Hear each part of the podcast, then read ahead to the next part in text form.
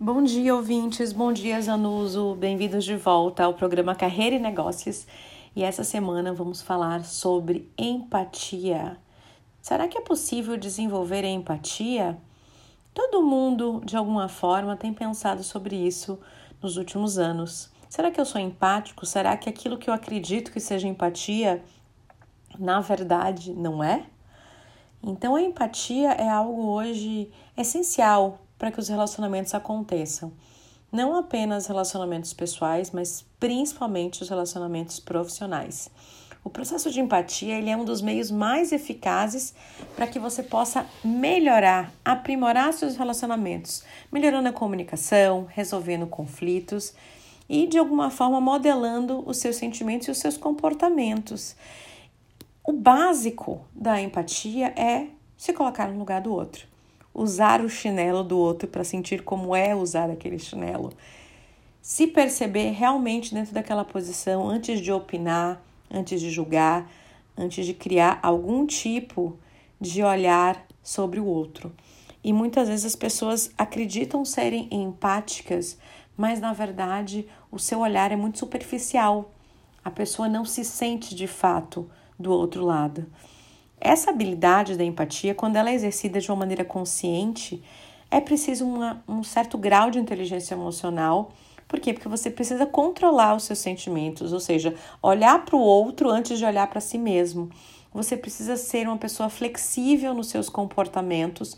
Por quê? Porque a empatia ela coloca o outro em primeiro lugar. Então você precisa flexibilizar aquilo que você tem, que você acredita, para conseguir ouvir o outro e se colocar no perfil dele e chegar a uma solução, a uma conclusão sem ser unilateral e sim olhando para os dois lados. E de alguma forma a gente percebe que pessoas empáticas, em geral, elas têm uma mente mais criativa e aberta, ou seja, é, elas são pessoas que conseguem ouvir outras propostas, outros projetos, entender o perfil das outras pessoas e agir de uma forma mais fluida. Ou seja, uma pessoa empática, ela tem que olhar de forma sistêmica. Ela não pode simplesmente olhar apenas para dentro.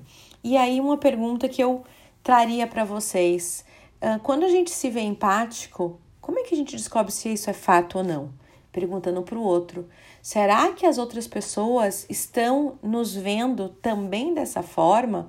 O outro é aquele que vai nos confirmar se aquilo que a gente está sentindo é verdade ou não.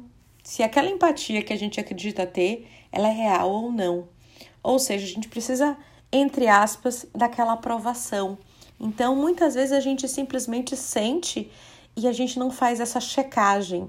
Então é importante que de vez em quando, sim, você tenha uma conversa com a sua equipe, você tenha uma conversa com seus amigos, para ver se aquilo e aquele movimento que você está fazendo, ele está sendo assertivo, porque muitas vezes é um movimento positivo, mas não está trazendo aquele resultado assertivo que você gostaria.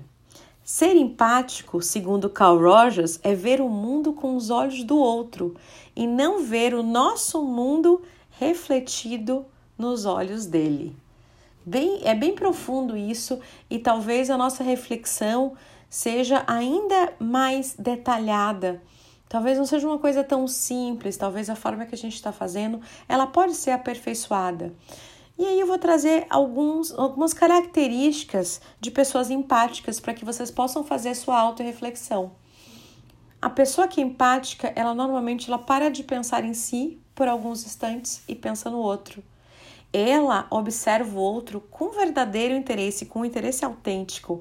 Ela é, faz um processo ativo de imaginação, de se colocar no lugar do outro. Ela fecha os olhos, pensa, se imagina, se imagina, se imagina sentindo aquilo que o outro está sentindo, passando por aquilo e a partir disso ela consegue conversar e se conectar com o outro.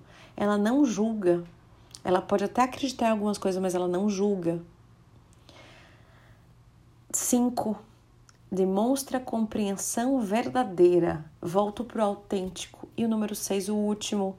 O outro precisa perceber e sentir que ele é compreendido e acolhido. Ou seja, a gente volta aqui para aquilo da checagem, de olhar para o outro, de conversar com o outro e de perguntar se realmente essa pessoa sentiu aquilo que a gente gostaria que ele sentisse. Ou seja, é um movimento colaborativo onde a gente faz esse movimento para ter um resultado positivo, mas que a gente precisa do outro para comprovar se a gente está fazendo da maneira correta para aquela pessoa. Então, hoje a gente fala que empatia ela é um processo de cura, de autocura, e ela traz, sem dúvida, um mundo muito mais positivo, muito mais leve, de muito mais colaboração. Então, você, será que não está no momento de começar a olhar um pouquinho para esse lado empático? Será que você que já está né, cultivando a sua empatia tem ainda espaço para melhorar um pouquinho mais? Enfim, espero ter colaborado.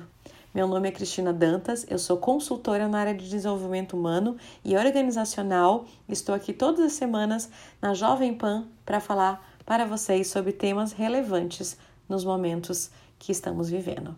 Muito obrigada e até a próxima semana. Tchau, tchau.